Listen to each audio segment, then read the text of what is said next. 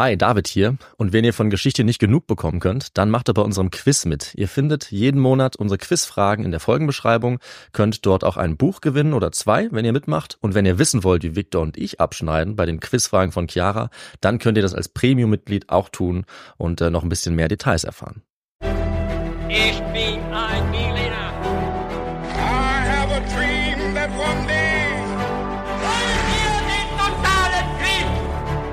Niemand hat die Absicht, eine Mauer zu errichten.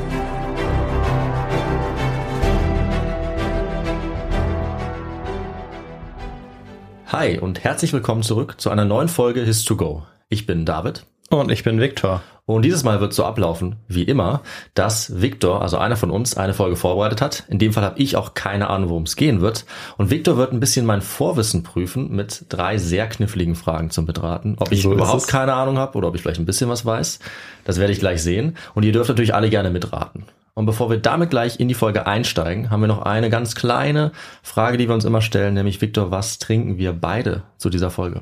Ja, David, äh, so genau weiß ich das gar nicht. Es ist so grünlich und da sind Basilikumblätter drin und Ja. äh, also ich weiß nicht genau, wie das heißt. Vielleicht kannst du noch was dazu sagen, weil du hast das Ganze ja vorbereitet. Genau, du hast die Folge vorbereitet. Ich habe uns was zu trinken besorgt und es war ein Vorschlag aus unserer Community. Vielen Dank für den Vorschlag. Es ist Gin Basil Smash. Also mit püriertem Basilikum, frischem Basilikum, Gin, Tonic, ein bisschen Sirup äh, und ich finde, es schmeckt ziemlich gut. Auf jeden Fall, ja. Ich finde es auch echt lecker und die Farbe ist auch echt speziell, aber ist echt lecker. Interessant. Ja, dann würde ich sagen, reden wir nicht weiter über unseren äh, Gin herum, sondern ich übergebe an dich und wir starten. Ja, so ist es. Vor eine kleine Anmerkung. In der letzten Folge haben wir nämlich noch ähm, ganz kurz den äh, Ramadan angesprochen. Ich glaube, bei den Fragen war das kurz der Fall. Und ähm, da ähm, hatten wir fälschlicherweise gesagt, oder ich hatte das gesagt, dass es ja immer im April stattfindet, weil es ja dieses Jahr im April war, unter anderem im April. Und ähm, das ist nicht so. Wir wurden dann korrigiert von unseren Zuhörerinnen und Zuhörern, dass es eben jedes Jahr sich um elf Tage verschiebt. Und das wollten wir hier nochmal anmerken an der Stelle. Und dann aber steige ich jetzt in die Geschichte ein Ja, los geht's. und äh, fange mit einer kleinen Einleitung an. Im August 1862 erheben sich die Sioux in Minnesota zu einem verzweifelten Kampf, ja dem vielleicht größten und verlustreichsten Indianerkrieg westlich des Mississippi. Gebrochene Verträge, falsche Versprechungen, Lügen und Betrug hatten Hunger, Not und Elend in den Reservaten ausgelöst. Der Zorn der indigenen Bevölkerung entlud sich daraufhin auf die Siedler, die zu einem großen Teil aus den süddeutschen Staaten eingewandert waren. Am Ende des Aufstands kam es noch im selben Jahr zur größten Massenhinrichtung der amerikanischen Geschichte. Und das war unser Einstieg, unsere Einleitung. Und jetzt kommen wir zu den Fragen, von denen ich wieder drei für dich habe, David. Da bin ich mal gespannt. Ich kenne das Thema nämlich äh, leicht, aber so richtig weiß ich nichts darüber. Schauen wir mal. Ja. Und äh, die erste Frage an dich lautet, wie heißt die Stadt, die die deutschen Siedler 1855 in den Vereinigten Staaten gegründet haben? Heißt die Stadt New Berlin? Heißt sie New Stuttgart? Oder heißt sie New Ulm? New Ulm. Ich weiß nicht warum, aber irgendwie klingt das, ähm, weiß ich nicht, komisch. Nichts, Ja. gegen, nichts gegen Ulm an sich, aber New Ulm weiß ich nicht. Äh, New Berlin kommt mir irgendwie bekannt vor tatsächlich. Äh, ich weiß Mhm. nicht warum, aber ich, ich habe das Gefühl, ich habe es vielleicht schon mal gehört. Ich, ich nehme einfach mal New Berlin, weil offensichtlich ich weiß es nicht, muss ich zugeben. Ja, das ähm, werden wir natürlich noch eine Folge rausfinden. Kommen Ja. wir aber erstmal zur zweiten Frage. Was war der unmittelbare Auslöser für den Sioux-Aufstand oder Minnesota-Aufstand im Jahr 1862? War das der Ausspruch eines euroamerikanischen Händlers, wenn Sie hungrig sind, lasst Sie Gras fressen? Oder war das der Hungertod einer ganzen Familie? Oder war das der Streit zwischen zwei unterschiedlichen Sioux-Völkern? Das weiß ich äh, auch nicht. Ähm, ich glaube, also mir kommt die Geschichte ein bisschen bekannt vor, aber ich kann es nicht so ganz zuordnen. Äh, ich könnte mir gut vorstellen, dass es vielleicht so ein, eine Einzeltragödie ist, die sowas auslöst. Mhm. Also würde ich auf die äh, verhungerte Familie tippen, dass die vielleicht der letzte Punkt war oder der letzte Tropfen, der das fast zum Überlaufen gebracht hat. Ja. Ja, es ist äh, auf jeden Fall möglich. Und äh, wir kommen jetzt aber zur dritten Frage. Wie starb einer der wichtigsten Anführer der Dakota Sioux? Sein Name ist Little Crow. Und äh, da habe ich auch wieder drei Antwortmöglichkeiten für dich. Starb er, als er mit seinem Sohn Bison jagte? Starb er, als er mit seinem Sohn Beeren sammelte? Oder starb er, als er mit seinem Sohn im Minnesota River baden war? Hm. Ah, das weiß ich leider auch nicht. Ähm, Könnte mir vorstellen, dass ein, ich weiß nicht, wie groß der Fluss ist, aber dass ein größerer Fluss durchaus gefährlich sein kann, Mhm. auch wenn man gut schwimmen kann. Ich kann auch nicht gut schwimmen, vielleicht liegt es auch daran. ähm, ich komme durchs Becken, aber ich würde nicht unbedingt durch den Fluss schwimmen. Und wenn die das vielleicht versucht haben, Ja.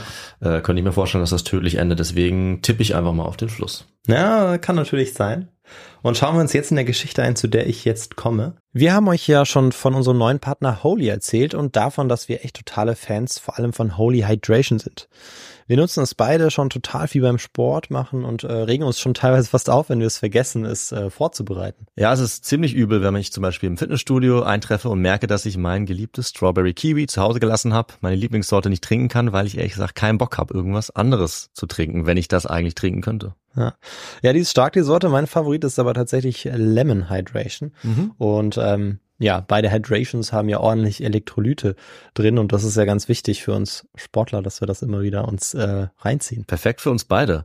Und das eben dank äh, einer kleinen Freundestruppe, die das gegründet haben. Das waren nämlich Matze, Freddy und Phil aus Berlin. Die haben sich was dabei gedacht, als sie das Projekt ins Leben gerufen haben, diese neuen Drinks kreiert haben im Jahr 2020. Also jetzt auch schon, ja, wahrscheinlich vier Jahre, gut dabei. Respekt dafür. Und Dank ihnen kann ich jetzt halt, wenn ich im Sport bin, beim Joggen, im Fitnessstudio oder im Rad in der Tasche einen gesunden Hydration-Drink mir reinziehen, der eben auch richtig gut schmeckt. Das ist das Coole dabei. Anders als viele Alternativen, Softdrinks oder so, die es eben sonst auf dem Markt gibt. Stimmt, und äh, das liegt daran, dass sie einfach auf die unnötigen und künstlichen Inhaltsstoffe auch verzichten. Also ganz nach dem Holy-Motto, geiler Geschmack mit gutem Gewissen. Und kein Bullshit, wie sie auch sagen. Stimmt, ja. Ich bin auf jeden Fall super happy, dass ich äh, drauf gestoßen bin, oder ich glaube, wir sind es beide. Mhm. Und dass ich es auf meinen Radtouren inzwischen auch ja immer dabei habe und das ein ganz wichtiger Begleiter geworden ist und ohne den ich gar nicht mehr rausgehe eigentlich. Ja, und wir haben ja beide einiges ausprobiert, haben uns durch die Holy Geschmackspalette eigentlich durchprobiert, haben unsere Favoriten eben gefunden, unsere klaren Favorites. Und äh, das Gute ist, das könnt ihr auch und solltet ihr auch, weil es eben so viele Geschmacksrichtungen gibt, die alle unterschiedlich schmecken. Da ist für jede Person was dabei. Und um das auszuprobieren, gibt's nichts Besseres als das Starter Set Deluxe von Holy. Und auf das könnt ihr generell eh schon mal 20 Euro sparen, wenn ihr das bestellt. Aber mit unserem His2Go-Code bekommt ihr noch 5 Euro Rabatt on top. Und es gibt auch noch einen coolen Shaker oben drauf, mit dem ihr das Ganze dann auch zubereiten und trinken könnt. Den haben wir dann eben in der Tasche dabei. Ja, und äh, was ist wohl unser Rabattcode dafür? Naja, es ist einfach und genial. Es ist His2Go 5. Nicht 4, nicht 3, sondern 5. Für 5 Euro auf die erste Bestellung. Also nochmal His2Go 5. Ja, dann Prost. Ja. Und äh, ich beginne mit einer Traueranzeige, die ich vorlesen werde, und zwar aus der Zeitung Allgemeiner Mecklenburgischer Anzeiger. Und ähm, diese Anzeige wurde 1862 veröffentlicht. Und darin heißt es, allen Freunden unseres verstorbenen Bruders des Töpfers Wilhelm Thiele die traurige Anzeige, dass derselbe bei der im August dieses Jahres stattgehabten Empörung der drei wilden Indianerstämme an der Nordwestgrenze von Minnesota von den Indianern samt Frau und drei Kindern ermordet, seine Besitzung verwüstet, seine Geräte zerschlagen und sein Vieh geraubt worden ist. Um stille Teilnahme bitten die Gebrüder Heinrich Thiele, Fritz Thiele, Theodor Thiele und Karl Thiele. Und das Ganze ähm, wurde in Neubrandenburg den 9. Dezember 1862 veröffentlicht. Okay. Also eine große Familie anscheinend. Ja, das Und stimmt. Ein politischer Fall vielleicht, wenn der so Wellen schlägt. Ja, eben. Ähm, das auf jeden Fall auch. Und ich glaube, nachdem ich jetzt diesen Brief beziehungsweise diese Todesanzeige vorgelesen habe, ähm, gibt es jetzt mehrere Fragen, die wir uns stellen können oder die du dir vielleicht auch stellst, David. Und darunter wirklich auch ähm, die, weshalb der deutsche Wilhelm Thiele überhaupt in Nordamerika war. Wer eigentlich äh, ja die Indigene sind, die Indianer, so heißen sie in der Quelle. Und ähm, weshalb sie überhaupt überfallen worden sind, also von den Indianern Absolut. ähm, eben diese Familie beziehungsweise Wilhelm Thiele. Ja, und äh, um das einordnen zu können, David, brauchen wir ja was vielleicht? Da brauchen wir zu Beginn der Episode, wie schön, dann weiß man gleich Bescheid, natürlich den historischen Kontext. Ja. Was ist passiert? Warum ist es passiert?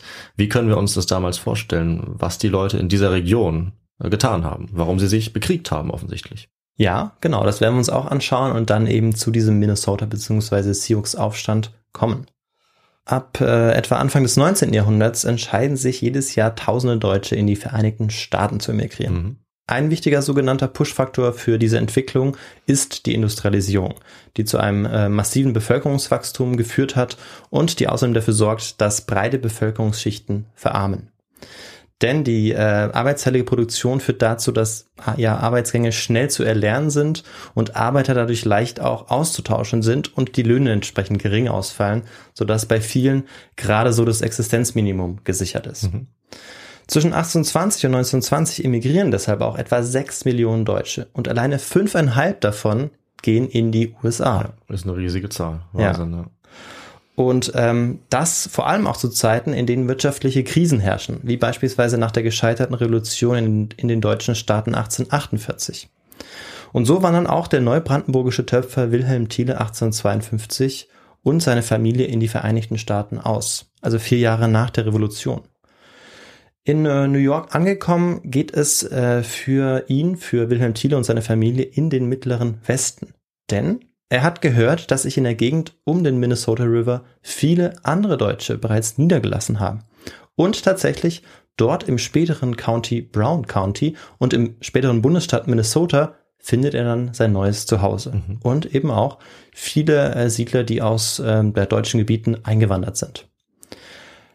Das Land war noch nicht fertig kartiert, denn äh, erst Anfang des 19. Jahrhunderts hatten sich dort die ersten Weißen niedergelassen. Auch deshalb wird es erst einige Jahre später zum Bundesstaat Minnesota erklärt. Da muss ich das so vorstellen, die Siedler kommen da an, äh, besetzen einfach das Land, sind dann dort, aber es ist noch nicht richtig eingeteilt. Mhm. Es gibt noch keine richtige Organisation ähm, und keine Institution, die das Ganze richtig regelt. Ja, und das heißt natürlich, wenn andere Leute schon dort leben, ist es ähm, sehr schwierig. Ja, wenn, wenn, wenn man da nicht verhandeln kann, nicht vermitteln kann, ist es mehr oder weniger vielleicht ein gesetzfreier Raum. Ne?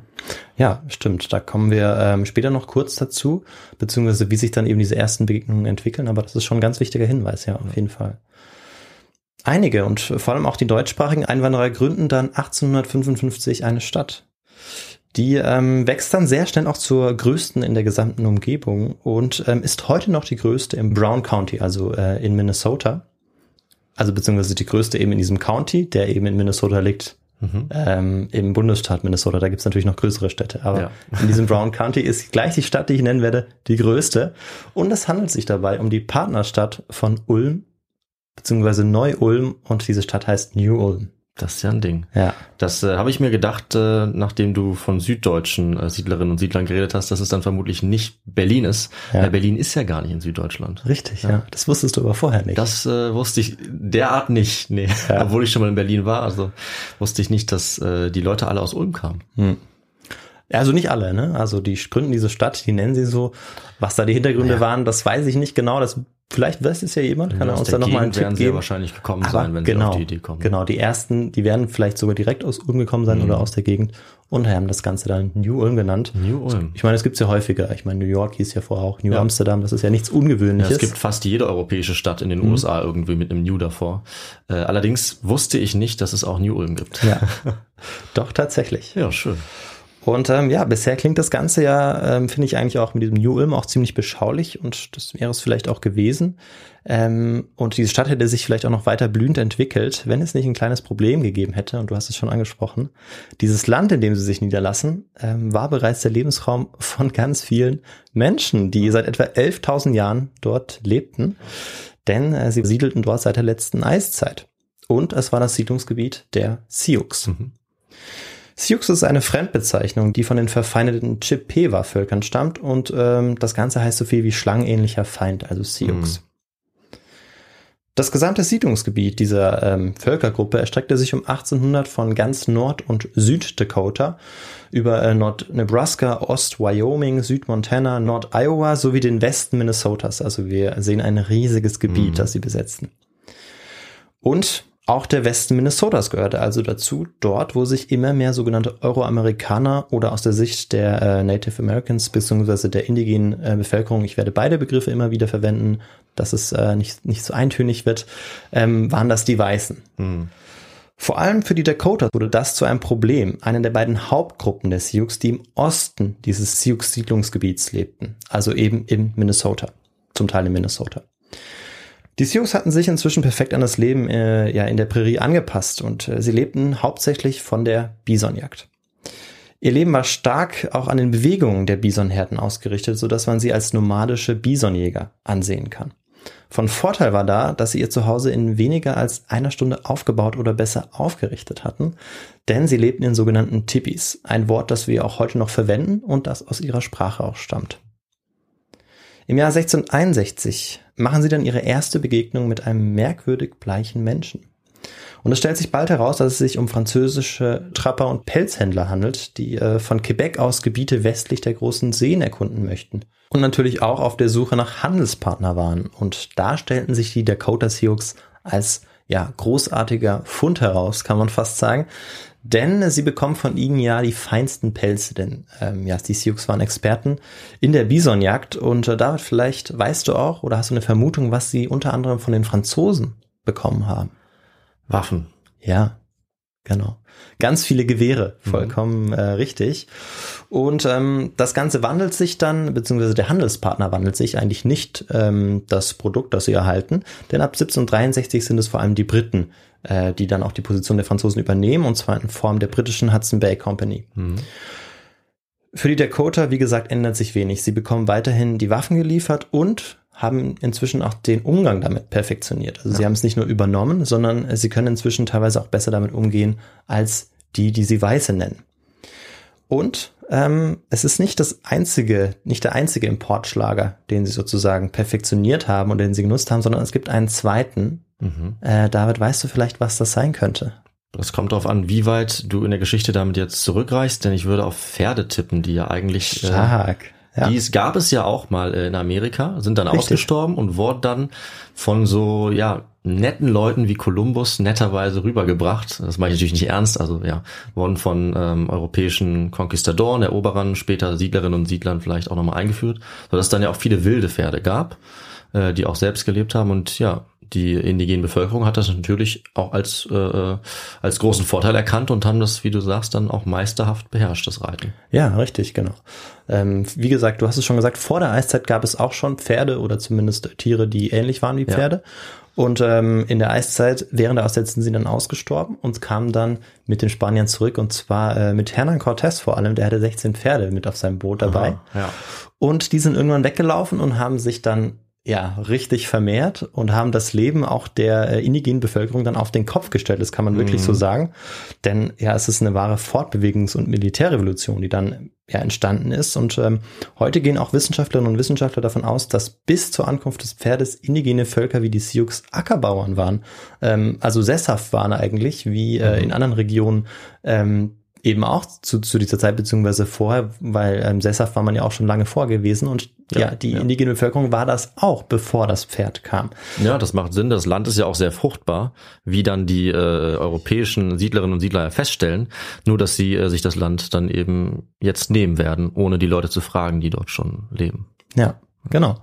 Und ähm, man kann sagen, dass auch die Ankunft des Pferdes also Auswirkungen auf die Lebensweise der Menschen hatte. Mhm. Und ähm, das wäre vielleicht auch mal eine interessante Geschichte, sich anzuschauen, wie eigentlich ja die Pferde das Leben auf diesem Kontinent insgesamt revolutioniert haben. Vielleicht auch mal so eine Art Tiergeschichte. Ja, die Geschichte des Pferdes ist eigentlich auf allen Kontinenten, also auf allen, wo es die Pferde gibt, das Mhm. ja schon einige sind, ist eigentlich, Ja. glaube ich, sehr interessant. Ja. Ja, und ähm, dann kommt es zu den ersten Annäherungen. Also wir springen wieder zurück ähm, eben in unsere Region Minnesota, wo sich äh, ja jetzt, wo die ersten Begegnungen schon stattgefunden haben. Und jetzt gibt es auch die ersten Annäherungen, denn jetzt Anfang des 19. Jahrhunderts bleiben bzw. siedeln auch die Menschen, die sogenannten Weißen eben zum ersten Mal auch so richtig in der Region. Davor sind es eher so Erkundungsfahrten oder eben Händler, die dort hinreisen. Und es gibt auch die ersten Hochzeiten und Verbindungen, die äh, zu dieser Zeit durchaus üblich sind, äh, woraufhin auch neue Generationen entstehen, die dann zum Beispiel zweisprachig oder multikulturell aufgewachsen sind und äh, ja selbst natürlich dann auch ein Interesse hatten, ähm, dass es einen Dialog gab zwischen Mhm. den äh, Native Americans und den Euroamerikanern. Aber man muss auch ähm, sagen, leider, dass die Eingewanderten ihre Kultur über die der Einheimischen stellten. Mhm. Äh, und deshalb machten sie es auch zu ihrer Aufgabe, die indigene Bevölkerung von ihrer sesshaften Lebensweise zu überzeugen. Christliche Missionare waren ähm, dafür auch verantwortlich und sollten außerdem auch ähm, ja, der äh, indigenen Bevölkerung den animistischen Glauben austreiben, äh, damit sie dann zum einen wahren Gott finden konnten, in Anführungsstrichen. Einige Indigene änderten äh, daraufhin tatsächlich auch ihre Lebensweise, nicht aber die Dakota am Minnesota River. Trotz dieser ungleichen Annäherung verliefen die ersten Begegnungen, wie gesagt, weitgehend friedlich. Also es gab noch keine ähm, gewaltsamen Auseinandersetzungen und es stand ja immer noch jedem frei zu entscheiden, welche Lebensweise er wählen wollte und welche auch für ihn dann die richtige war. Ähm, denn sie hatten ja die Möglichkeit zu sagen, okay, sie möchten ähnlich wie die ähm, neu eingewanderten Menschen, wie die Amerikaner bzw. Euroamerikaner leben und sesshaft sein, oder sie möchten eben weiter ihrem nomadischen Lebensstil nachgehen, auch wenn dieser natürlich immer schwieriger Ja. wurde. Das ist auch ganz klar. Aber Anfang des 19. Jahrhunderts beginnt jetzt diese Zeit dieser friedlichen Beziehungen langsam zu bröckeln. Und ähm, David, hast du da vielleicht eine Idee, was der Grund dafür sein könnte?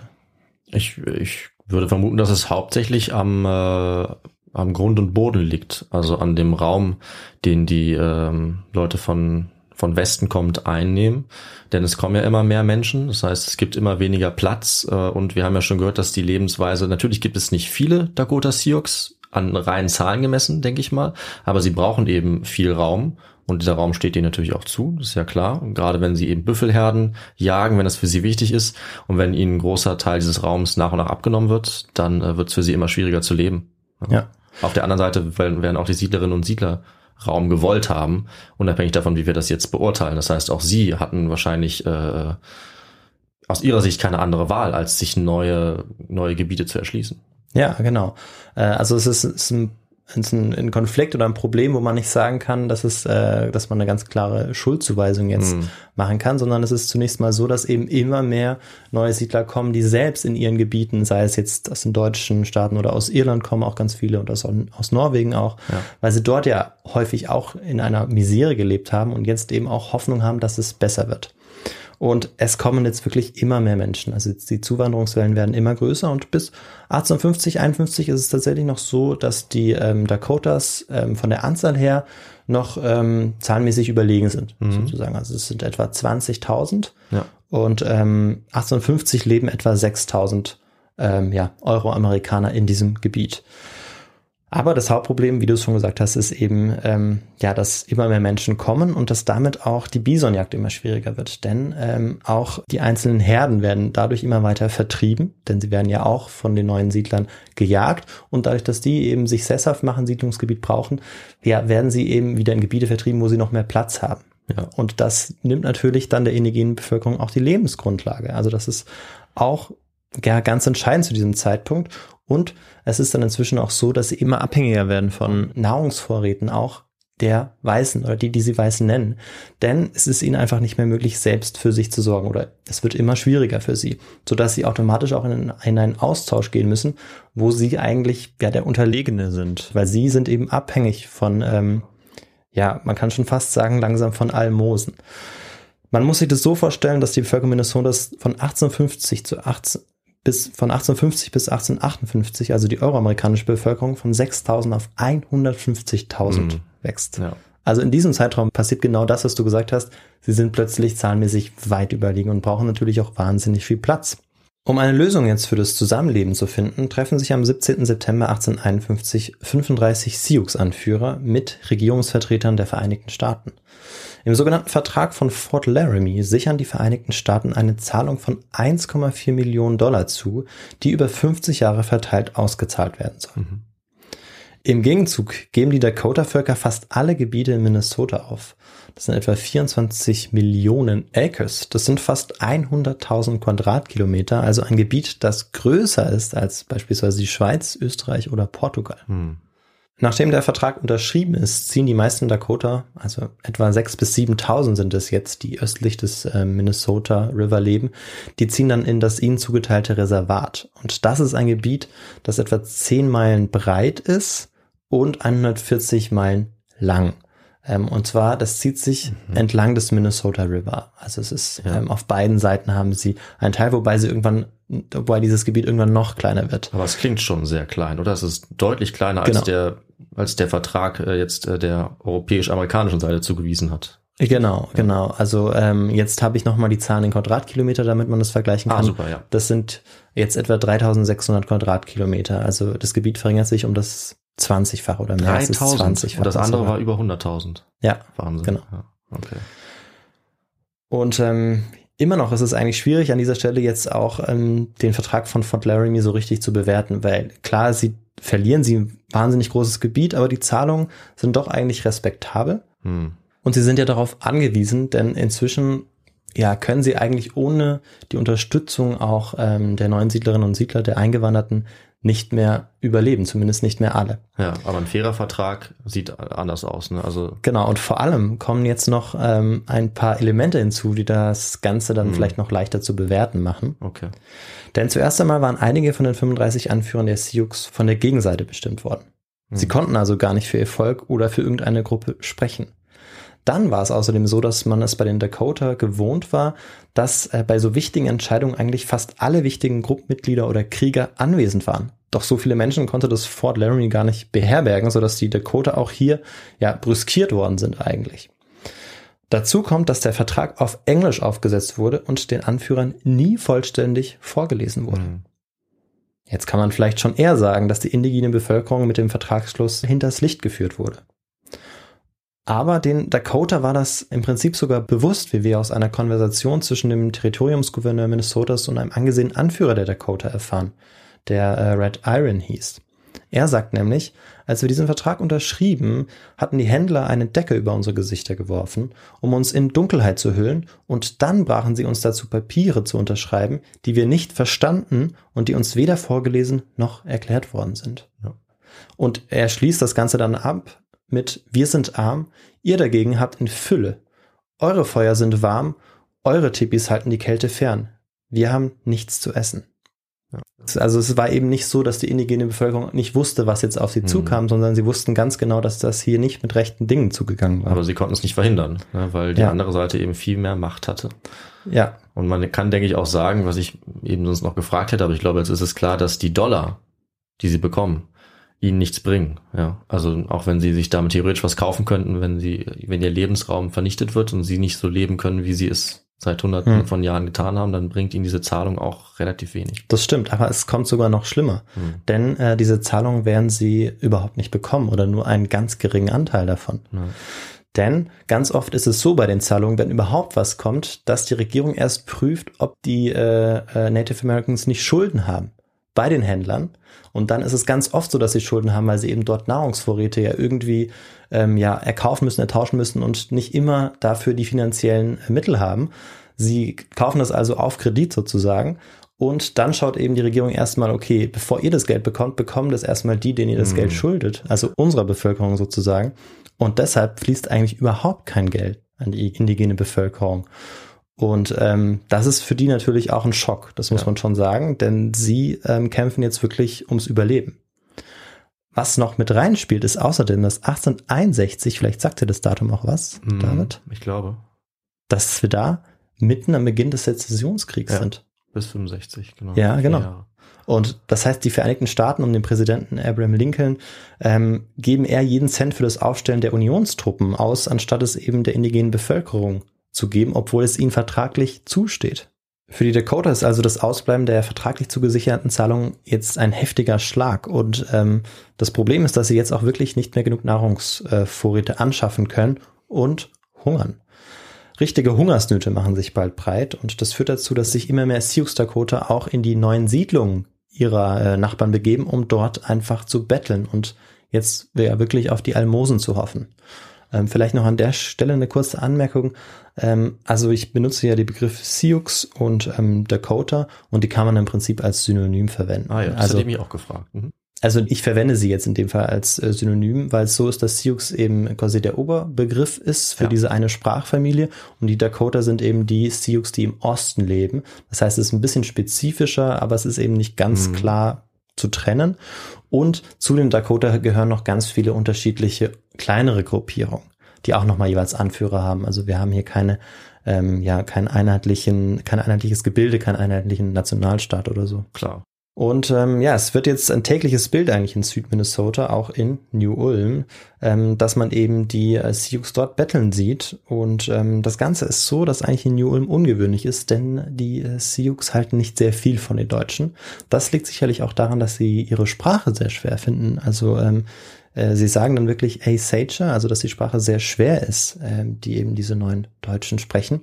Und ich glaube auch dadurch, dass eben die Kommunikation so schwierig ist, Ja. ähm, ist es so, dass es da eben schneller zu Konfrontationen auch kommen kann. Mhm. Denn es ist so, dass es die äh, indigene Bevölkerung zu den englischsprachigen Siedlerinnen und Siedlern ja teilweise sehr gute Beziehungen hat und es ja teilweise auch Hochzeiten gegeben hat. Und das ist eben jetzt hier mit den neuen Siedlern, die aus den deutschen Staaten kommen, anders.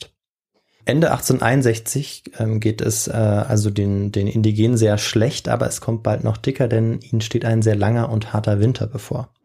Und im Frühjahr 1862 sind jetzt große Teile ihrer Vorräte aufgebraucht. Und die Zustände sind so schrecklich, dass sie ähm, bald anfangen, sich von Hunden und ihren geliebten Pferden auch zu ernähren. Aber auch damit kommen sie nicht über die Runden. Sie wollen natürlich sich nicht ihrem Schicksal ergeben und treffen sich nochmal gemeinsam, um zu besprechen, wie sie jetzt aus dieser Misere entkommen können. Einer, der eine solche Versammlung leitet, denn es gibt mehrere, denn es gibt ja auch mehrere kleinere Gruppierungen, ist Little Crow, der Anführer der ähm, Devang Kanton. Also wenn ich es jetzt richtig ausgesprochen Ich habe, das ist nicht. eine dieser Gruppierungen. Ja. Und ähm, ja, gehört eben zum Volk der Dakotas, also diese Gruppierung, die auch seit dem Vertrag von 1851 in diesem Reservat am Minnesota River lebt. Und obwohl die ersten Krieger bereits Gewalt als Mittel der Wahl ins Spiel bringen, entscheidet sich Little Crow dazu, sich mit dem sogenannten amerikanischen Indianeragent des Countys zu treffen, also des Brown Countys, um jetzt eine Lösung für die Situation zu besprechen. Also hier nochmal in den Dialog zu gehen und ähm, mit dem aus ihrer Sicht eben Weißen zu sprechen. Gemeinsam mit einigen Männern reitet er am 15. August an die untere Agentur der Reservation. Es gibt eine obere und eine untere Agentur. Und bei diesen Agenturen wurden immer die Gelder und Nahrungsmittel an die Bevölkerung verteilt. Ah, ja. Mhm. Dort, bei dieser Agentur, leben etwa 90 äh, Menschen und ähm, dort steht eben ein großes Lagerhaus, wo die Vorräte sind und auch einige Häuser, wo dann auch die Menschen leben. In dem Fall eben die äh, Euroamerikanerin. Und bei der Agentur angekommen, treffen sich dann äh, Little Crow und weitere Anführer mit diesem äh, Indianeragent. Also in dem Fall benutze ich den Begriff Indianer, weil es im Prinzip sein Posten ist. Also so heißt seine Position, die er eingenommen hat äh, für die US-Regierung. Klar, das ist ja quasi eine Quelle, also offizielle Bezeichnung, dann kann man den Begriff da auf jeden Fall auch benutzen. Ja. Und ähm, ja, dieser, dieser äh, Agent, dieser Indianeragent von der US-Regierung, der dreht sich dann äh, vor allem zu seinen Händlern und erwartet dann von ihnen, dass sie einen Vorschlag machen. Denn ähm, sie sind ja auch mit dafür verantwortlich, dass es äh, der ähm, Bevölkerung den Sioux eben so schlecht geht. Einer von diesen Händlern war Andrew Myrick ähm, und der hörte sich jetzt diese, diese Bitten an, denn Little Crow und seine Männer, die wollten eigentlich nur, dass ihnen das Geld ähm, ausbezahlt wird, denn das war ihnen ja auch versprochen worden. Und ähm, als die ähm, Dakota dann ihr Anliegen vorgebracht hatten, entschied der Indianeragent, dass die Händler eine Lösung vorbringen sollten. Und nach einer kurzen Diskussion erklärte einer von ihnen, was immer Myrick tut, werden wir auch tun. Also er war scheinbar der angesehenste Händler in diesem Fall. Und äh, da willst du vielleicht raten, welche Antwort er parat hatte. Ich muss raten ähm, und ich fürchte, es wird keine gute Antwort sein. Also ich äh, vermute mit all dem, was ich kenne über solche Geschichten, dass er sich geweigert hat, also auf sie zuzukommen. Ja. Und du kennst die Antwort eigentlich schon. Ähm, Denn sie lautete, soweit es mich betrifft, sage ich, wenn sie hungrig sind, lasst sie Gras fressen. Oh, okay. Ja, das war seine Antwort. Und der Legende nach setzt er noch eins oben drauf. Nach meiner Meinung sollen sie entweder das oder ihre eigenen Exkremente essen, wenn sie hungrig sind. Okay. Ja, und das war auch die Antwort oder eine Antwort auf äh, unsere Fragen. Ja, das Ähm, ist eine sehr, sehr heftige Antwort. Ja. Genau, und da Krass. ging es ja um den Auslöser. Das heißt, da äh, wird jetzt gleich auch noch was daraufhin Mhm. passieren. Mhm.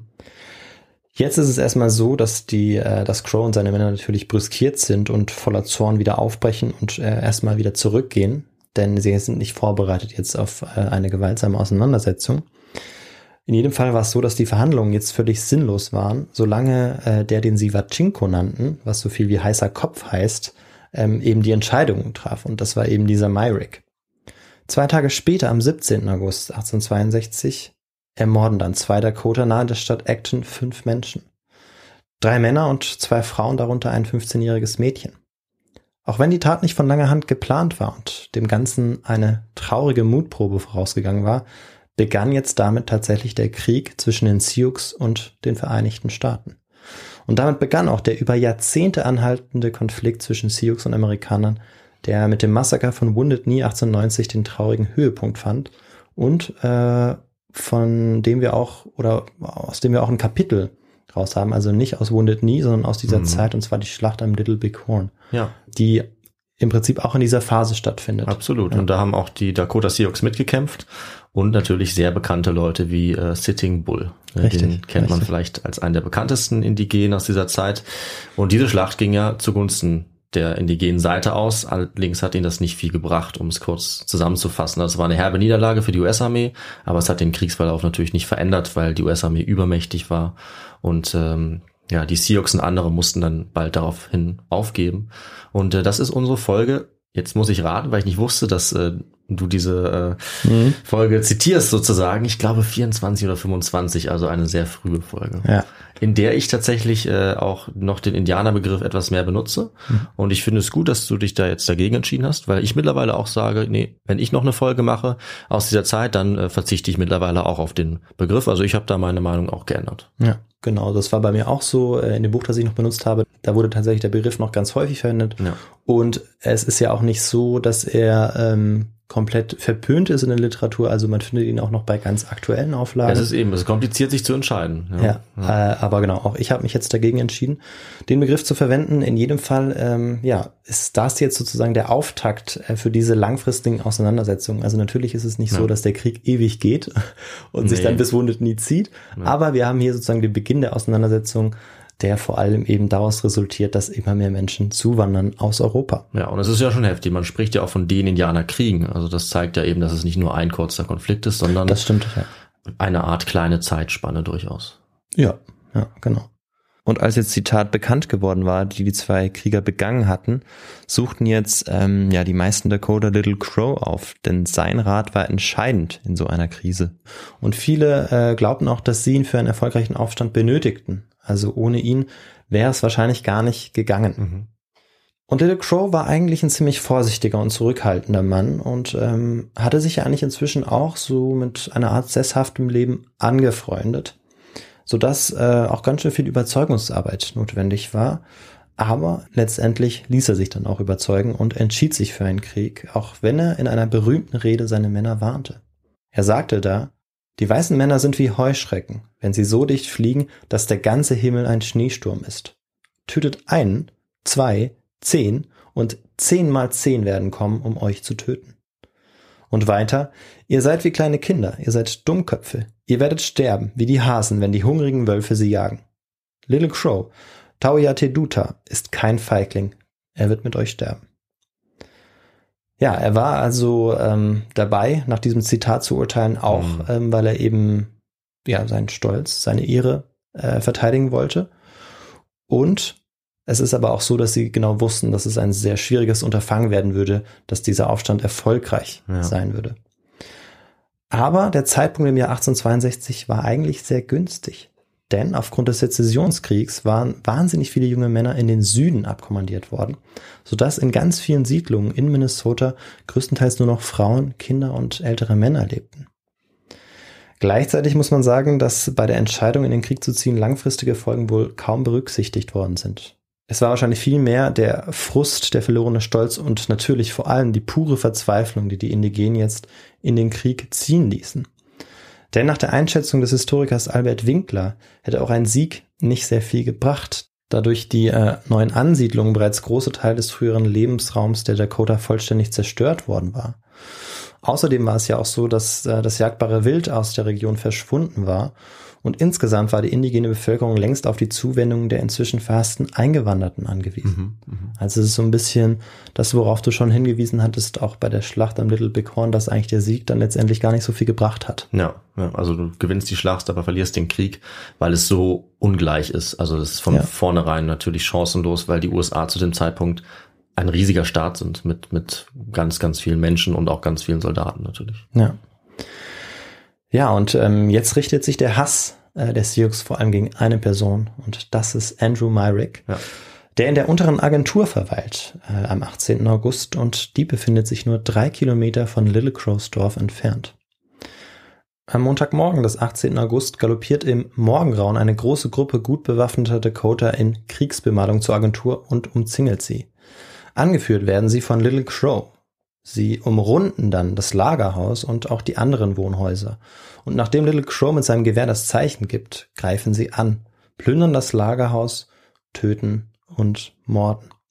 Einer der ersten Opfer ist Andrew Myrick. Er versucht noch über einen Blitzableiter ähm, zu flüchten, aber die Sioux sehen ihn und treffen ihn dann mit einer Gewehrkugel, woraufhin Myrick sofort stirbt. Den Mund des Leichnams stopfen sie mit Gras voll. Wie uns auch spätere Augenzeugen berichten, die die Leiche gesehen haben. Und das ist sozusagen der Konter auf Myricks ja, menschenverachtenden Kommentar Ja. vom Vortag. Klar. Dem Angriff Little Crows äh, fielen insgesamt 20 Menschen zum Opfer. Zehn wurden gefangen genommen und 47 gelang die Flucht. Dass die Gewalt nicht weiter eskalierte, ist auch Little Crow zu verdanken, der den Frauen und Kindern Schutz anbot, während viele seiner Kriege wüteten und im Wahn alle Häuser angezündet hatten, in denen teilweise auch noch Menschen am Leben waren. Nachdem der Angriff auf die Agentur erfolgreich verlaufen war, bereitet sich Little Crow darauf vor, das einzige Fort weit und breit zu stürmen, das Fort Ridgely. Dort waren die Menschen, die bei der Agentur gelebt hatten, hingeflüchtet. Und man muss sich vorstellen, dass währenddessen weiter überall im Minnesota-Tal Angriffe der Sioux stattfanden. Hm, okay. Hunderte Krieger durchkämmen jetzt die Prärie und lassen ihren Rachengelüsten auch freien Lauf. Ihr Hunger, die jahrelange Demütigung und nicht zuletzt auch der Alkoholismus befeuern das Massaker, das sie verüben. Äh, der Alkoholismus, der eben auch ähm, mit den neuen Siedlerinnen und Siedlern ähm, nach Nordamerika gekommen war. Ja. ja. Wer die Sprache der Sioux beherrschte oder jemand bei sich hatte, der sie beherrschte, konnte Glück haben, denn dann konnte man um sein Leben feilschen und so sich und die eigenen Kinder häufig auch retten. Die zweite Agentur, die sogenannte Upper Agency, die sich im Norden des Reservats befand, wurde wenige Stunden später überfallen. Vielen Weißen gelang nur deshalb die Flucht, weil sie von einem Dakota, einem Sioux, zur Flucht verholfen worden waren. Ähm, dieser Dakota hieß John Otherday und er wollte ein Massaker an äh, der Bevölkerung verhindern. Er wurde auch später vom amerikanischen Kongress geehrt und bekam eine jährliche Pension zugestanden. Und auf beiden Seiten kam es neben den schrecklichen Auseinandersetzungen und blutigen Kämpfen immer wieder zu Heldentaten. Und wer mehr dazu erfahren möchte, dem empfehle ich äh, das äh, Buch Minnesota-Aufstand von Albert Winkler. Mhm. Darauf komme ich ja vielleicht nochmal später zu sprechen. Auf jeden Fall. Das lassen wir ja nie weg, ne? unsere Ja. Literatur. Richtig. Nachdem jetzt also beide Agenturen gebrandschatzt worden waren, wurde das Fort Ridgely das Angriffsziel der Dakota. Dort hatten sich bis zum 20. August etwa 300 Flüchtlinge eingefunden, vor allem Frauen und Kinder. Wenn es ihnen möglich war und sie sich nicht um verletzte Angehörige kümmern mussten, halfen sie beim Bau einer Barrikade mit. Denn das Fort war nicht besonders gut geschützt. Nicht überall waren diese Holzpalisaden, die so wichtig waren, um dieses Fort überhaupt zu einem richtigen Fort zu machen. Ja. Als an diesem Mittwoch, den 20. August 1862, der Angriff von etwa 400 Sioux bevorsteht, verteidigen etwa 150 US-Soldaten das Fort. Die Verstärkung war noch rechtzeitig angekommen, doch noch immer sind sie natürlich zahlenmäßig deutlich unterlegen. Aber zu ihrem Glück gelingt es ihnen, den ersten Angriff abzuwehren. Doch das liegt auch daran, dass die Dakota ihren Angriff abbrechen, um ihrerseits auf Verstärkung zu warten. Zwei Tage später, gegen 13 Uhr, stehen dann etwa 1500 Sioux vor ihrem Fort. Und was dann geschieht, berichtet uns der Augenzeuge Leutnant Gier. Mit dämonisch gellenden Schreien umrundeten die Wilden das Fort und eröffneten unvermittelt ein wildes Musketenfeuer. Die Sioux probieren es erst von der Nordseite und dann von der Südseite, doch sie kommen nicht durch. Die Barrikaden und Holzpalisaden sind schwerer zu überwinden als gedacht. Dann, gegen Abend um 19 Uhr, gelingt es ihnen, eine Barrikade so unter Beschuss zu nehmen, dass sie aufbricht. Als sie losstürmen und bis auf sechs Meter an die Barrikade anrücken, werden sie von einem ohrenbetäubenden Knall überrascht und einen Wimpernschlag später von einer gewaltigen Artilleriegranate erfasst, einem Schrapnell. Die Kanone, die dieses äh, Projektil, diese Granate abgefeuert hatte, ähm, die konnte ähm, Projektile mit einem Gewicht von 10 Kilo abfeuern. Also Mhm. es handelte sich hierbei wirklich um eine ähm, ja gewaltige Kanone und ähm, diese hatten sie noch rechtzeitig anbringen können, bevor eben dieser Angriff tatsächlich auch stattfinden konnte, beziehungsweise bevor sie die äh, Barrikaden erreichen konnten. Und das ist auch der entscheidende Schlag, denn unmittelbar nach diesem Angriff ziehen sich die Sioux zurück. Einer der Anführer des Angriffs, Big Eagle, also auf Seiten der Native Americans, sagte später bei seiner Vernehmung, dass sie ohne diese Kanone das Fort eingenommen hätten. Ob das wirklich stimmt, können wir heute nicht sicher sagen. In jedem Fall gelingt es den Dakota nicht, das Fort einzunehmen. Trotz des gescheiterten Angriffs halten sich die Verluste der Sioux wohl in Grenzen. Viele sind nach dieser gescheiterten Belagerung aber verletzt, wie auch Little Crow. Doch das Ende des Aufstands ist damit noch nicht besiegelt. Im Gegenteil. Sie werden dadurch weiter angestachelt und nähern sich jetzt der größten Siedlung nahe des Sioux-Reservats, die äh, ihnen ja reiche Beute verspricht. Und David, welche Stadt könnte das jetzt sein? Ähm, da es nicht New Berlin sein kann, Mhm. muss es New Ulm sein. Ja, genau, es ist New Ulm. Und dort leben laut dem 1860er Zensus der Vereinigten Staaten etwa 635 Menschen. Allerdings, äh, da die Stadt in den letzten beiden Jahren, also von 1860 bis 62 stark gewachsen war, geht man davon aus, dass etwa 900 bis 1000 Menschen dort lebten. Okay. New Ulm liegt ähm, direkt am Minnesota River und damals lagen die Häuser, in denen die Einwohnerinnen und Einwohner lebten, oberhalb des Flusses an einer sehr langen und breiten Straße. Da die Häuser auch weit auseinander lagen, bot die Stadt den Einwohnerinnen und Einwohnern insgesamt ziemlich wenig Schutz. Hier wie auch anderswo kam es noch dazu, dass viele junge Männer in den Bürgerkrieg gezogen waren und dafür auch teilweise die notwendigen Waffen mitgenommen hatten, so dass die Bevölkerung nur über wenig und teilweise sehr alte und schlechte Feuerwaffen verfügte. Insgesamt ist die Situation also durchaus prekär bei einem möglichen Angriff der Sioux, auf den man sich allerdings jetzt inzwischen vorbereitet. Ja. Vor allem, nachdem man am 22. August die Kämpfe im benachbarten Fort Ridgely akustisch auch verfolgen konnte. Die Klänge und das Grollen des Kampfes, der am Vortag stattgefunden hatte, äh, die waren nämlich bis nach New Ulm gedrungen. Bereits unmittelbar nach dem Beginn des Aufstands hatte der Stadtkommandant befohlen, Barrikaden anbringen zu lassen, also auch hier wie beim Fort Ridgely. Und äh, die Bevölkerung machte sich dann auch sofort daran, ähm, ja, Holz, Bretter und Kisten zu sammeln und sie übereinander zu legen, um eben eine Barrikade zu erbauen. Und dafür wurden auch ganze Zäune teilweise eingerissen von den Häusern, die eben drumherum lagen. Überall herrschte jetzt große Angst und sie wäre wahrscheinlich noch größer gewesen, wenn sie gewusst hätten, was einer der Dakota-Krieger namens Shakopee von ihnen hielt. Er wird mit den Worten zitiert, ich werde den Deutschen ihre Köpfe abschneiden, wenn sie noch atmen. Die Barrikaden wurden in der Ortsmitte aufgebaut, zwischen zwei zweistöckigen Wohnhäusern. Beim Angriff konnten sich die Verteidiger dann hinter die Barrikaden und in den Häusern verschanzen und von dort aus das Feuer eröffnen. Das war der Plan. Erste marodierende Sioux-Banden kommen bereits direkt nach dem 18. August, also nach dem ersten Angriff eigentlich, noch Ja. bevor überhaupt Fort Ridgely angegriffen wird. Die können aber zurückgeschlagen werden, auch wenn dort die ersten ähm, ja, Bewohnerinnen und Bewohner tatsächlich sterben. Was ist denn eigentlich, äh, wenn ich das kurz mal zwischenschieben darf, der Grund oder was genau versprechen sich die Dakota Sioux von diesem Angriff? Also wenn, wenn dort hauptsächlich Zivilistinnen und Zivilisten leben, ist es für sie ein Racheakt oder was, was steckt, steckt dahinter? Ja, hier ist es so, dass es ja die größte Siedlung ist im Umkreis. Ja. Und viele andere kleinere Siedlungen oder Dörfer sind teilweise schon angegriffen worden und Ja. stehen teilweise schon in Flammen und sind geplündert. Und dadurch, dass es die größte Siedlung ist, verspricht sie natürlich auch die größte Beute. Ja, Denn also- dort wird viel gelagert und das Ziel ist dort schon, äh, auf die, auf die Vorräte Hm? äh, zurückzugreifen, aber mit vollem Bewusstsein auch Rache auszuüben. Das muss man an der Stelle auch ganz klar Okay. äh, sagen. Das äh, war sozusagen das Ziel eben jetzt, ähm, ja, mit dem man dann New Ulm angegriffen hat. Ja, aber auch die Nahrung, das macht natürlich auch Sinn, die Ja. wahrscheinlich dort gelagert wurde, die sie gebraucht haben. Ja, es ging jetzt nicht darum, irgendwie das Gebiet zu, zu expandieren Ja, oder so. klar. Ähm, was man auch erreichen wollte, ist tatsächlich schon auch die äh, ja, Siedlerinnen und Siedler zu vertreiben Hm. aus dem Gebiet. Ja. Das war schon auch ein Ziel und deshalb hat man eben auch so viel gebrandschatzt, so viel angezündet und ähm, auch so viel Gewalt ausgeübt, weil man gehofft hat, womöglich, dass man dadurch die neuen Einwanderer Hm. ein für alle Mal auch vertreiben Ja. konnte. Ja, es ist ja schon jetzt sehr eindrücklich, wie ähm, brutalisiert dieser Konflikt auf beiden Seiten Mhm. war. Also wie blutig und was es auch auf beiden Seiten für Abscheu gab, leider. Mhm. Und das ist sicherlich nicht besser geworden, nehme ich mal an. Ja, genau, so ist es.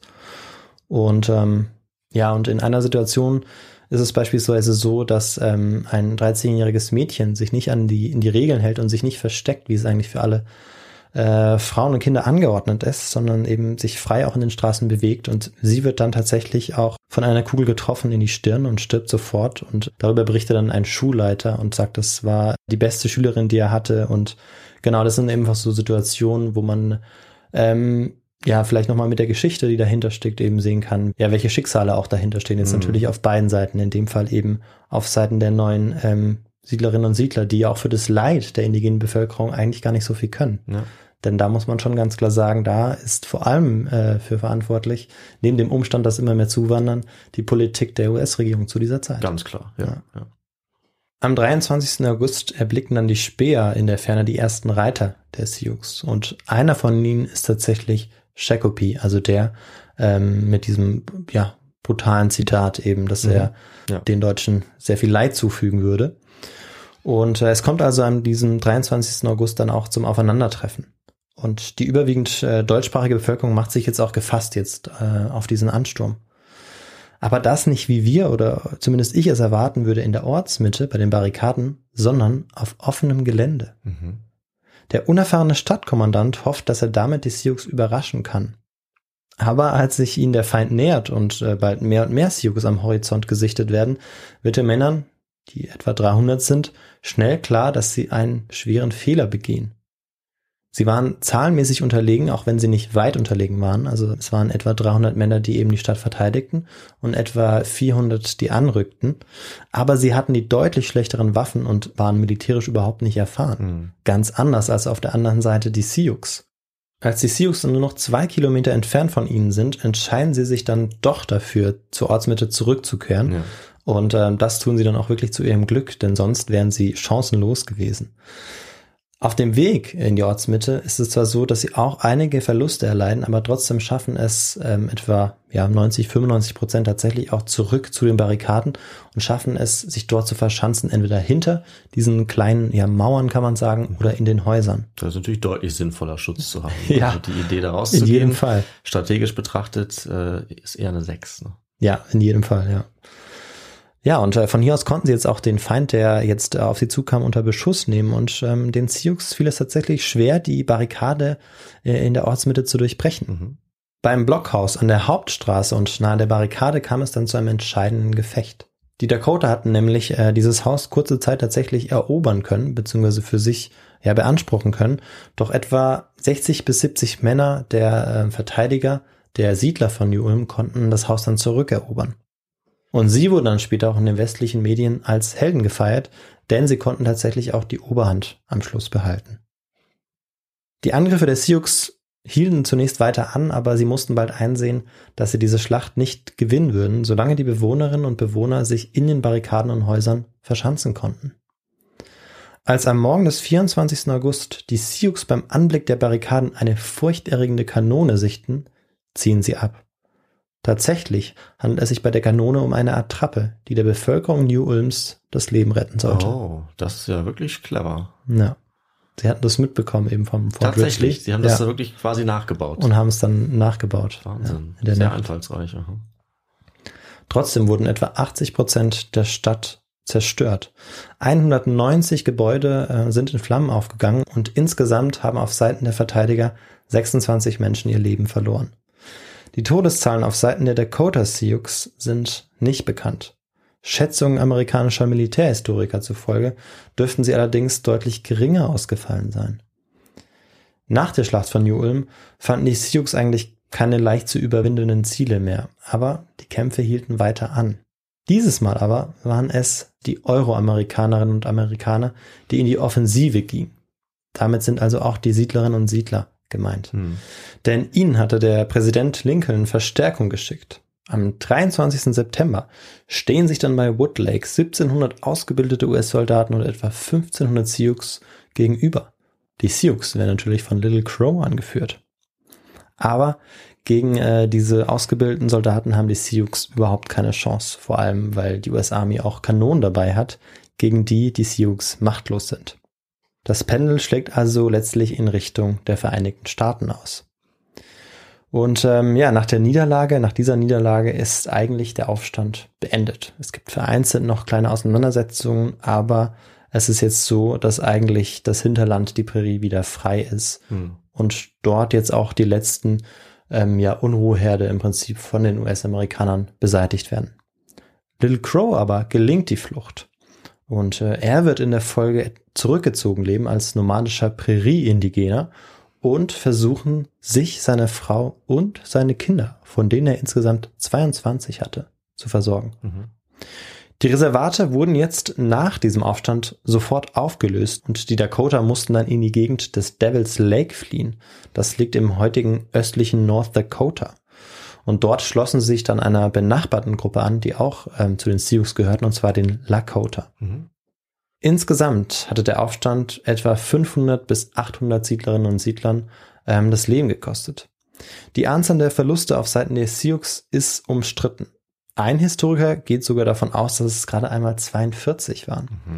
Es waren wahrscheinlich aber etwas mehr, aber wir können sagen, dass dieser Aufstand für die Sioux nicht sehr verlustreich war. Am 3. Juli 1863, also äh, ein Jahr später, ist Little Crow gerade mit seinem Sohn Bobby Napa beim Bären sammeln, als er vom Farmer Nathan Lamson und seinem Sohn Chauncey erschossen wird. Hm. Dem Farmer wird daraufhin ein Kopfgeld in Höhe von 400 Dollar ausbezahlt und Little Crow ist damit vermutlich das letzte Todesopfer dieses Krieges. Und ja, er wurde tatsächlich beim Bärensammeln erschossen Hm. Und ist dann eben dabei gestorben. Und das war auch eine der äh, Antworten auf unsere Frage. Ja, ich äh, habe gar nicht dran gedacht, dass ihn jemand äh, erschießen würde irgendwie. Deswegen bin ich, ich habe ich gedacht, dass Bärensammeln nicht gefährlich ist, aber das ja, bringt nichts, wenn jemand auf dich Ja. schießt natürlich. Äh, damit habe ich tatsächlich ähm, es mal wieder geschafft und habe keine Frage richtig beantwortet.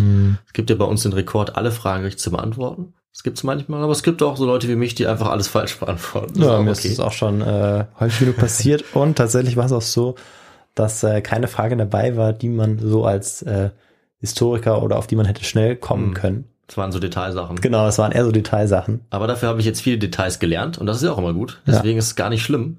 Und äh, wie ging es denn dann weiter, Victor, würde ich sagen? Frage ich dich jetzt mal noch. Ja, äh, es gab jetzt noch ein Gerichtsverfahren. Mhm. Ähm, das hatte deutlich äh, früher stattgefunden. Ich wollte jetzt aber erstmal die Geschichte mit Little Crow abschließen.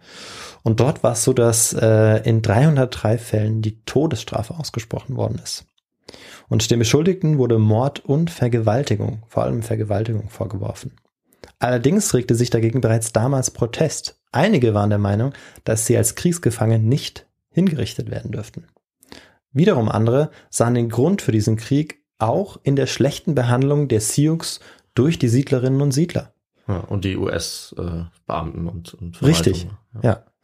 Reverend Stephen R. Riggs, ein Missionar, der bei den Sioux lebte, schrieb, die bösen Taten der Indianer sind nicht ohne Grund geschehen.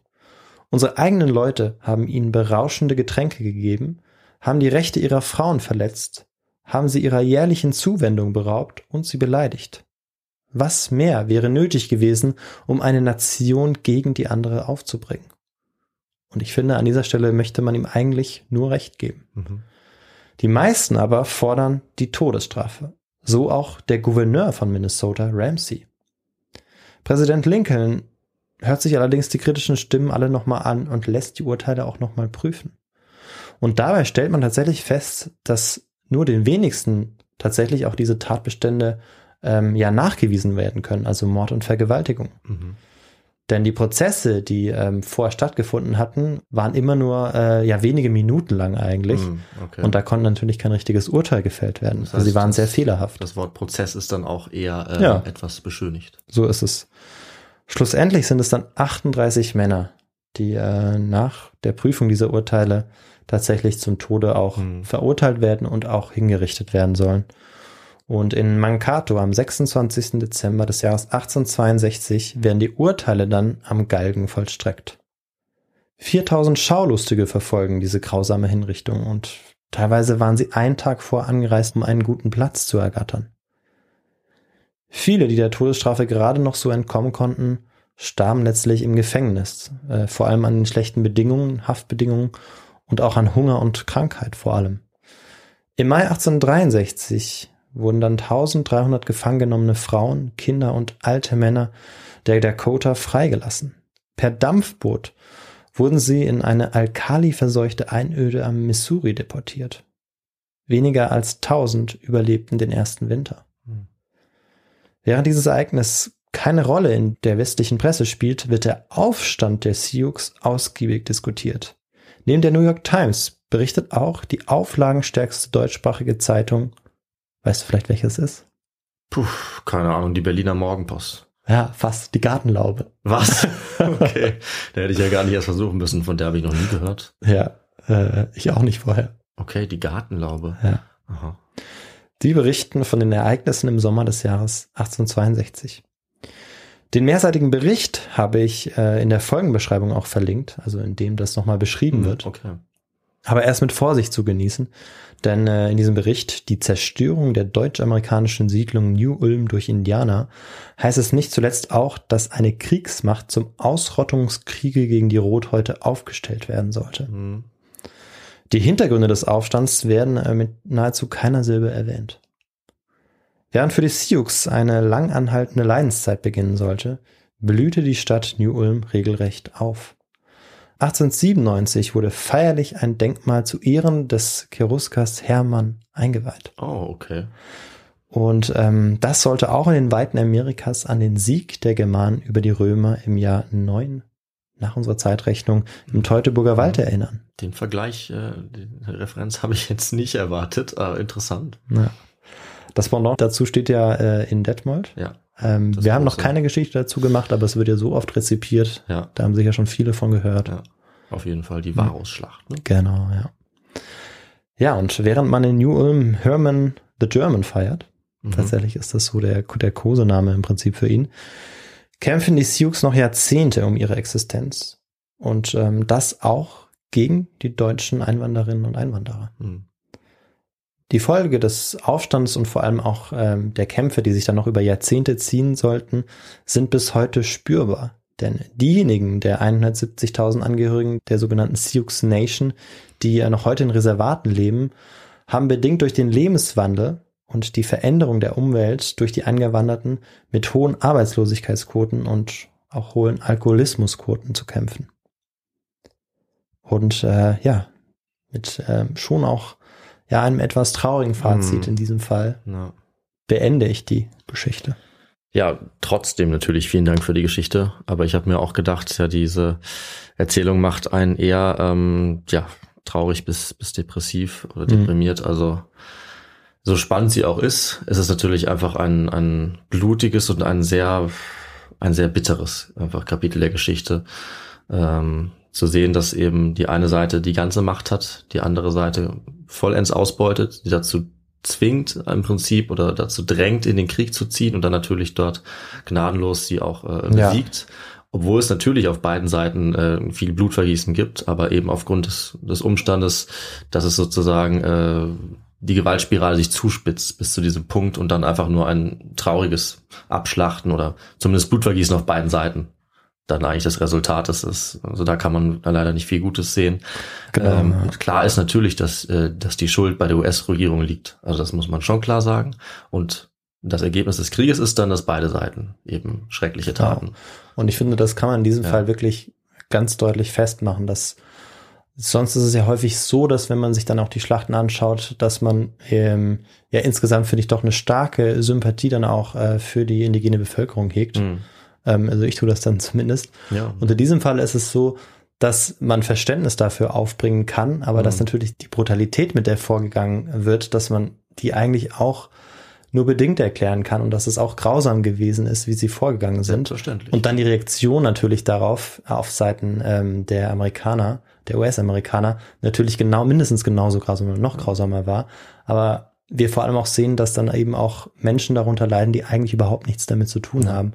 Und ähm, genau, das finde ich, wird in dieser Geschichte auch nochmal sehr deutlich. Ja, und das ist eben das, das Frustrierende oder das Bittere historisch, dass solche Entscheidungen eben dazu führen, also dass man eben ja, Menschen ihr, ihr Land raubt, ihren Lebensumstand, äh, ihre Grundlage. Äh, das Ergebnis ist dann eben leider ganz oft Gewalt. Ja, und, dass man es eigentlich diese- nicht mehr richtig gut machen kann. Genau, dann. man kann es nicht mehr gut machen. Das ist schon geschehen und das bis heute ja auch ganz hunderttausend darunter leiden.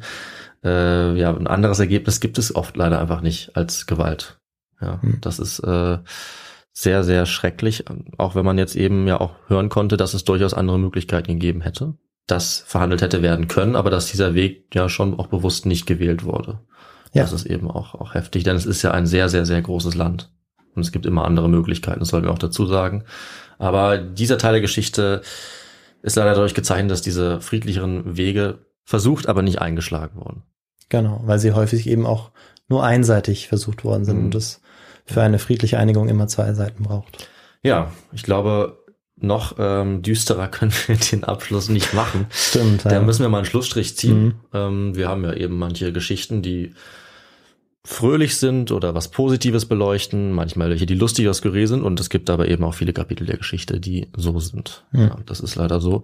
Aber wir machen weiter wie gewohnt und äh, ich finde das trotzdem interessant. Also mich interessieren auch solche heftigen, solche blutigen Geschichten genauso wie die fröhlichen und deswegen würde ich auch natürlich hier gerne wissen, ähm, wie ich noch mehr nachlesen kann. Ich kenne ja schon einige Stories dazu und es gibt viele Geschichten. Es gibt auch fröhlichere. Äh, Und wenn man jetzt ein bisschen sich noch schlau machen möchte, informieren möchte, was würdest du uns dann für diese Folge empfehlen? Ja, also ich würde da vor allem wirklich äh, das Buch Minnesota-Aufstand von Albert Winkler empfehlen. Das ist schon ein bisschen älter, deshalb wird auch der Begriff beispielsweise Indianer noch genutzt. Äh, aber eher, weil es eben zu dieser Zeit noch auch in der Forschung gängiger war, ihn zu benutzen. Ja. Mm, Und dort werden auch ganz viele Positivbeispiele hervorgehoben. Und das Mhm. finde ich äh, schön, dass er auch immer wieder Heldentaten auf beiden Seiten zeigt. Also Ja, auf klar. Seiten der, der US-Amerikaner oder auch eben deutschstämmigen Bevölkerung und auf Seiten der Sioux beziehungsweise der, der Dakota. Ähm, dann gibt es noch das Buch, wenn man sich die Familiengeschichte von ähm, diesem William Thiel genau anschauen möchte. Dakota-Aufstand und deutsche Auswanderer, Minnesota im Jahr 1862, Schicksal einer Neubrandenburger Familie. Das ist von Jürgen Gerner. Und zuletzt gibt es noch einen Artikel, ähm, einen relativ kurzen Überblick, also wer da einfach äh, ja was Knackiges lesen möchte, von Holger Bütow. Das ist ähm, in der Zeitschrift Militärgeschichte, Zeitschrift für historische Bildung. Da äh, kann man auch noch mal reinlesen. Das Ganze heißt 1862 Indianeraufstand in Minnesota. Und genau, den einen Artikel, den würde ich noch verlinken. Aber wie gesagt, ist mit Vorsicht zu genießen und stammt tatsächlich aus dem Jahr 1862. Eine Quelle. Genau, der Rest ist Literatur, das ist eine Quelle, perfekte Kombination und äh, auch sehr, sehr gut, dass wir Zitate auch hören konnten, die das Ganze noch illustriert haben. Das ist eben super, dass die erhalten sind und dass du die auch ausgewählt hast. Fand ich sehr passend. Und äh, dann würde ich sagen, machen wir jetzt aber mal einen Schlussstrich. So ist es, ja. Und ähm, ich sage mal, wie man uns vielleicht unterstützen kann, wenn trotz des düsteren Themas euch diese Folge gefallen hat oder sie euch eben informiert hat und ihr was gelernt habt. Das geht auf sehr viele verschiedene Möglichkeiten natürlich mittlerweile. Ihr könnt uns hören, wo immer ihr wollt, zum Beispiel bei Apple Podcasts oder Spotify, wo ihr uns auch bewerten könnt. Und da freuen wir uns natürlich sehr, wenn da vielleicht fünf Sterne dabei rauskommen für uns. Das wäre cool, hilft uns für unsere Sichtbarkeit. Ihr könnt uns auch Kommentare schreiben. Ihr könnt uns natürlich auch Mails schreiben. Darüber freuen wir uns sehr, wenn ihr konstruktive Kritik habt, Vorschläge oder einfach mit uns in Kontakt tretet. Das motiviert uns total und da sagen wir auch vielen Dank für alle, die das tun regelmäßig. Genau, auch von mir noch äh, ja ganz herzlichen Dank. Und auch ganz vielen Dank natürlich für die Spenden, denn ihr könnt uns auch finanziell unterstützen. Das geht über unsere Website, da könnt ihr uns generell auch erreichen. Das ist einfach histogo.de.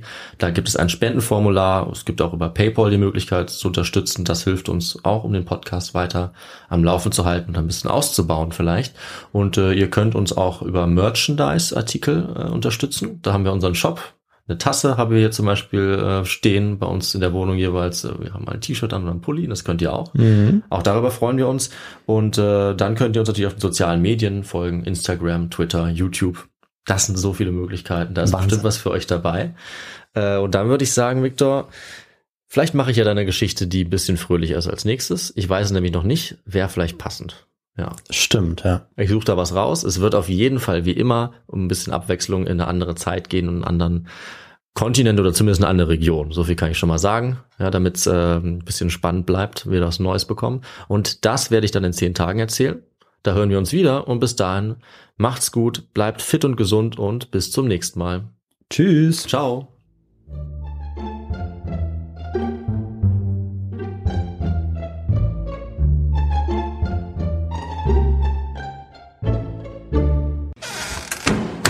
Und äh, die erste Frage an dich lautet, wie heißt die Stadt, die die deutschen Sündler... Die Sünder. Die Sünder, ei, ei, ei. Okay, wir erlauben uns natürlich nie ein Urteil, wir sind natürlich neutral. Ja, auf jeden Fall. klar. Vor allem, wenn es um Deutsche geht. Ja, die Deutschen. Ever catch yourself eating the same flavorless dinner three days in a row? Dreaming of something better? Well, HelloFresh is your guilt-free dream come true, baby. It's me, Kiki Palmer. Let's wake up those taste buds with hot, juicy pecan-crusted chicken or garlic butter shrimp scampi. Mm. Hello Fresh. Stop dreaming of all the delicious possibilities and dig in at HelloFresh.com. Let's get this dinner party started. Hi, this is Paige from Giggly Squad, and I want to talk to you about Splash Refresher and my water intake. Okay, so you guys obviously know that I'm a hydrated girly, but sometimes when you drink that much water, it starts to just taste bland, and you're just like, I need something to spice it up. That's why I love Splash Refresher. It has zero sugar, zero calories, and it's a splash of sweetness. And they come in five different flavors. They're so good. Wild berry, acai grape, pineapple mango, lemon, and mandarin orange. My favorite is the wild berry because I just I just love a berry. So if you're like me and you're drinking water all day, then try Splash Refresher. It's going to absolutely change your water game and it's good for you. Imagine the softest sheets you've ever felt. Now imagine them getting even softer over time. That's what you'll feel with Bowl and Branch's organic cotton sheets. In a recent customer survey, 96% replied that Bowl and Branch sheets get softer with every wash. Start getting your best night's sleep in these sheets that get softer and softer for years to come. Try their sheets with a 30-night guarantee. Plus, get 15% off your first order at bowlandbranch.com. Code BUTTERY. Exclusions apply. See site for details.